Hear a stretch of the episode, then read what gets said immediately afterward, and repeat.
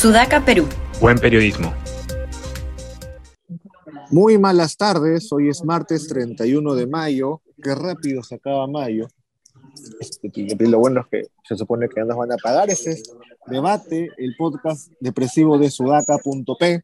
Mi nombre es Carlos Moya y estoy como todas las tardes, de lunes a viernes, con Fátima Toche y Josefina Tausas. ¿Cómo le va Fátima y Josefina? Hola Carlos, hola Fátima. ¿Cómo están?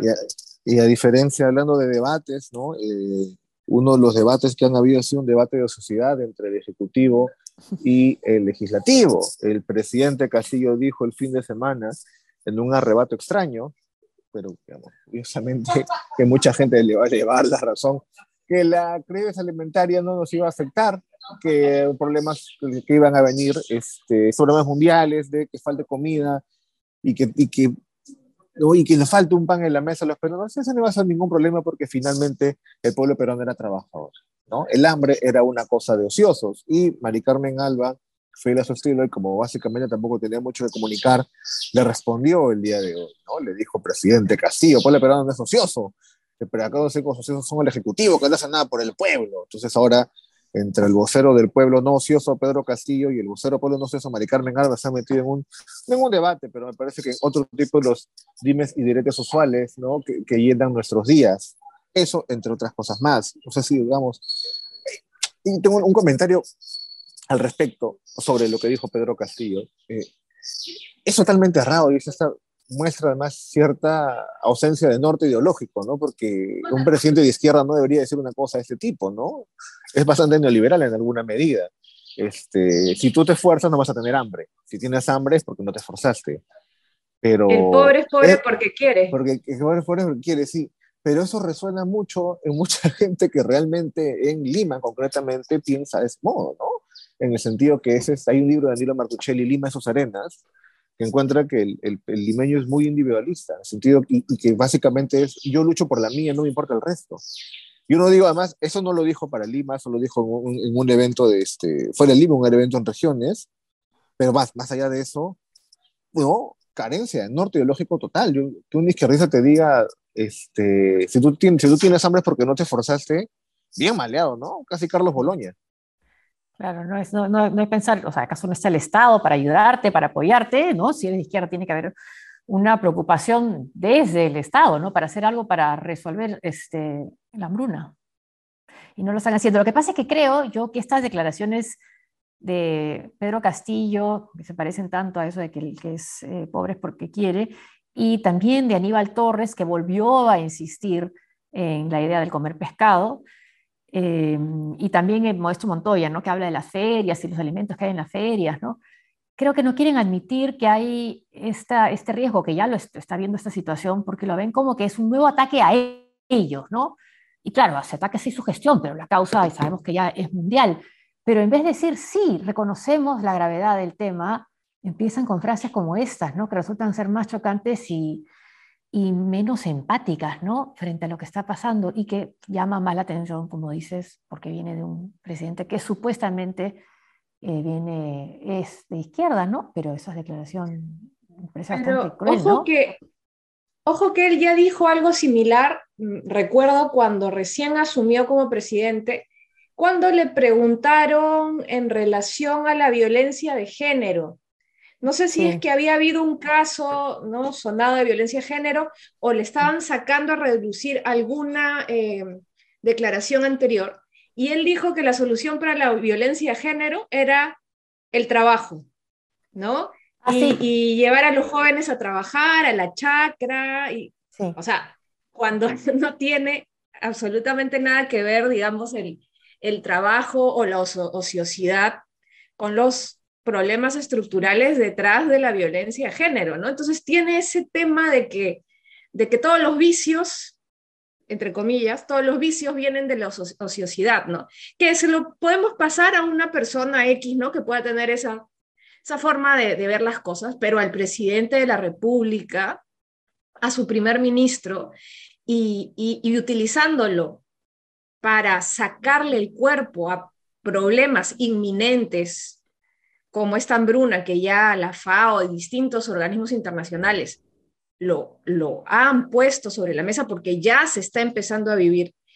Y el Perú, por más que quieran pintarnos, que, que lo somos en mucha medida como un país diverso en agricultura, a cierto punto ganadería, que vamos a estar, digamos, libres de este fenómeno mundial, ¿no? Es como si dijéramos el Perú no se va a ver afectado por el COVID-19.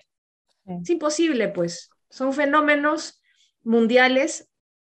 Puedes mitigar si te pones a trabajar ahí sí. Como Poder Ejecutivo, autoridades, los puedes mitigar, pero no es que vas a poder estar fuera de este fenómeno.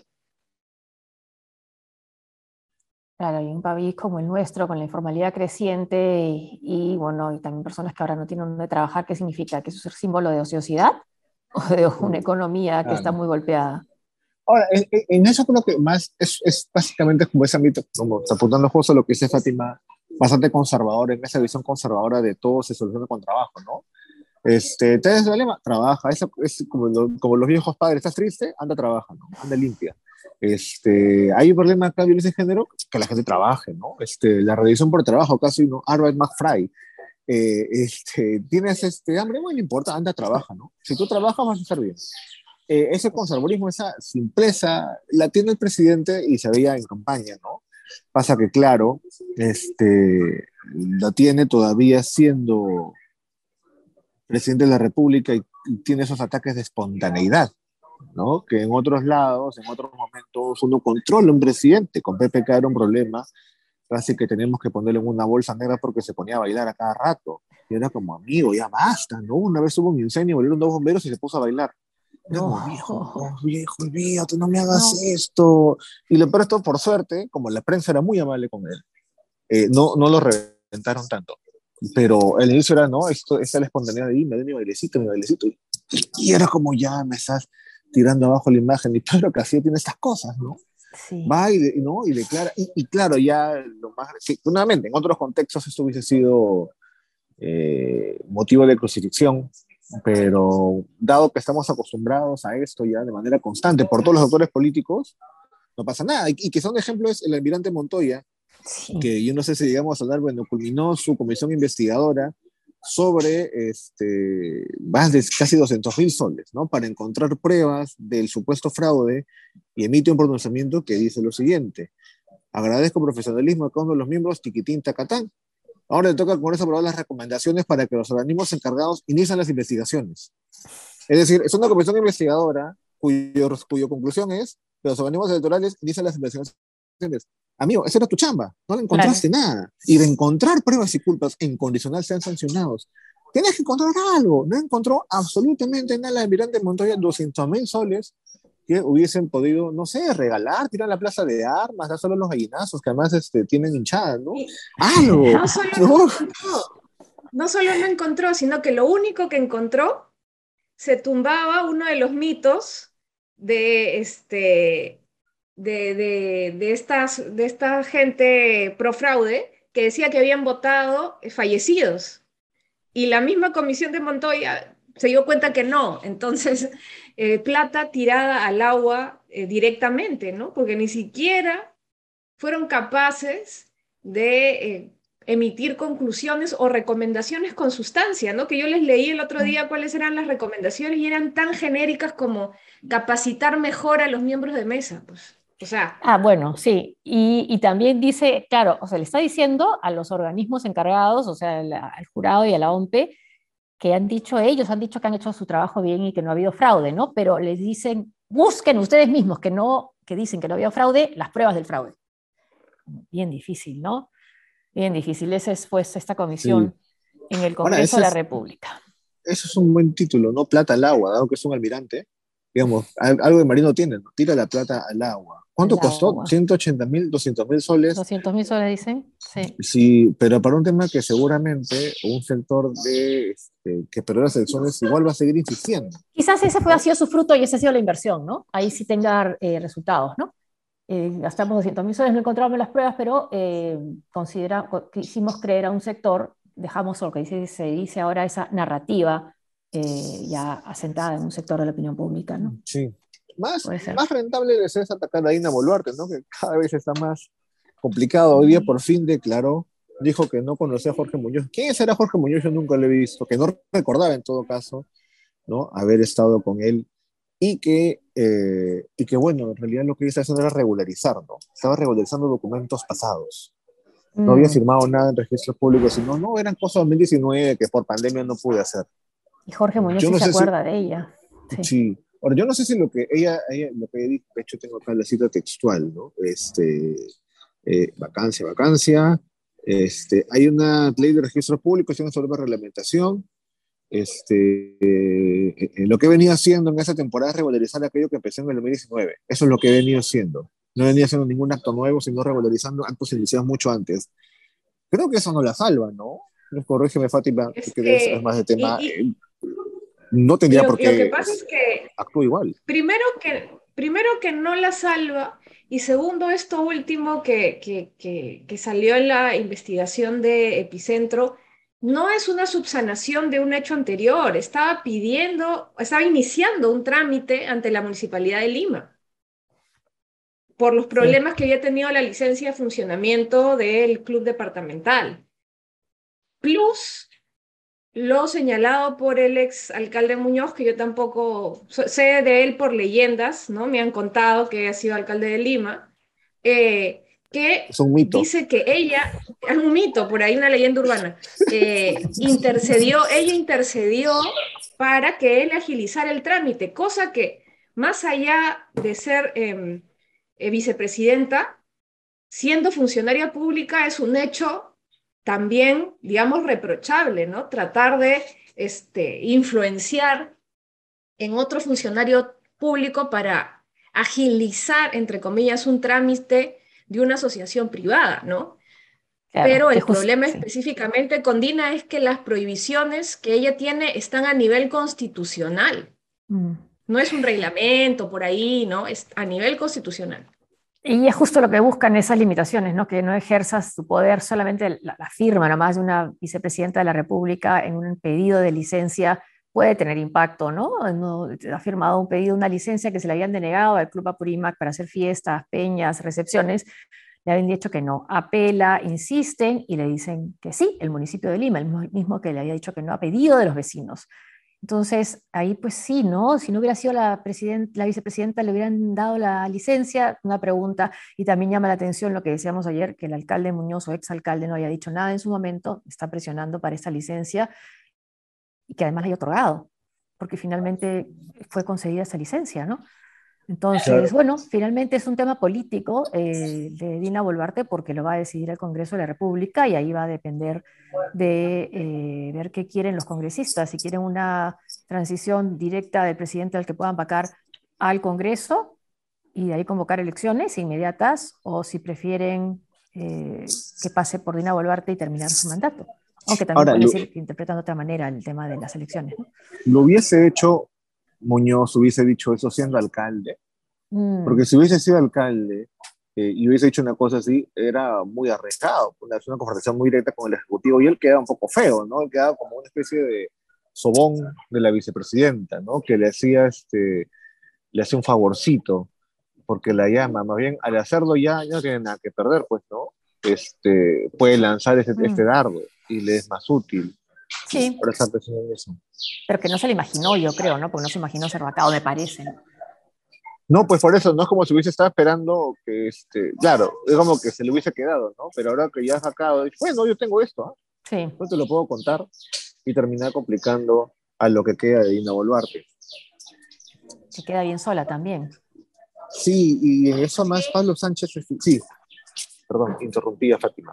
No, no, que sí, que está sola porque incluso eh, leí en alguna nota periodística también que, eh, que su relación con el mismo presidente Castillo no es que sea la mejor tampoco. Eh, yo creo que está ahí por, por su cuenta y riesgo. Y hablando de soledad, este, el fiscal de la Nación, Pablo Sánchez, ha iniciado, ¿no? Una investigación a Pedro Castillo, no íbamos a mencionarlo, eh, puedes, digamos que una de las vías también, hay varias vías para la posible vacancia, para la política, en el Congreso está bastante entrampado, pero ahora también hay una, una investigación fiscal que va a demorar, ¿no? que va a ser dilatada, pero este, es otro flanco más. Sí, y es lo que ayer creo que ayer ha sido, anteayer que Hildebrand, César Hildebrand decía que, o sea, que estaba bien, pero que también ha podido darse en otros gobiernos, ¿no? Lo que pasa es que otros gobiernos contaban también quizás con algún apoyo dentro del Poder Judicial, la Fiscalía, ¿no? En este caso, bueno, valga la independencia o la decisión de Pablo Sánchez de hacerlo y comenzar la investigación y no esperar a que los testigos se fuguen y recién empezarla cuando deje de ser presidente Pedro Castillo. Justamente ese es el, el riesgo de dejar en suspenso estas investigaciones cuando, como les digo, a mi interpretación, la Constitución sí permite la investigación, más no la, la, la, formalización de la denuncia, eh, es que se desaparecen las pruebas. Bueno, ya se, han desaparecido varios en otros casos famosos. Sí. Por supuesto, se destruyen pruebas, se desaparecen testigos. Entonces, es, esos inicios de investigación suspendidas al final incluso hasta alertan a los implicados para que este, tomen este, los recaudos del caso, ¿no? Y al final, cuando termina el mandato, pues te encuentras con investigaciones totalmente infructuosas que no van prácticamente a ningún lado porque ya todo se desapareció.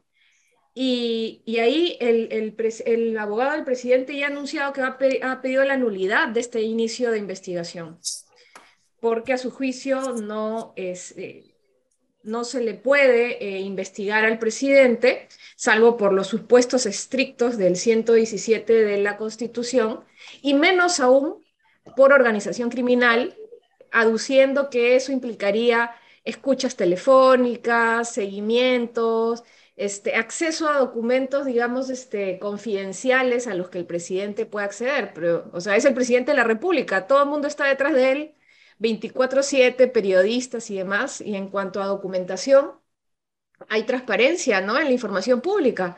Eh, ahí no, no veo mayor problema. Tal vez sí la intervención de sus teléfonos podría ser. Digamos, no hemos tenido experiencia y un presidente en funciones investigado por una, este, organización criminal, ¿no? ¿no? No sabemos bien qué es lo que va a ocurrir, entonces deben estar muy temerosos al respecto. Y, y ahora, digamos, para finalizar en noticias no políticas, pero que no se han comentado tanto, el cantante primero de salsa luego de cumbia John Kelvin eh, estaba acusado de agredir a su esposa Dalia Durán durante muchos años, ¿no? Ha sido una repetición constante de agresiones, pero la última de ellas fue el año 2020, acusado de, por ella, este, violación y, digamos, violación sexual y agresión física. Y fue sentenciado el de ayer con 21 años de prisión y una reparación de 10 mil soles. Por una parte, bastante positivo que ese tipo de casos se condene y que no sean pasados por alto como solían ser pasados antes, pero por otro lado, igual, justo como comentábamos antes, son una buena cantidad de años y en otros casos, a veces mucho más graves, eh, esto no ocurre, ¿no? Es como un caso ejemplificador, porque dado que John Kelvin es relativamente conocido.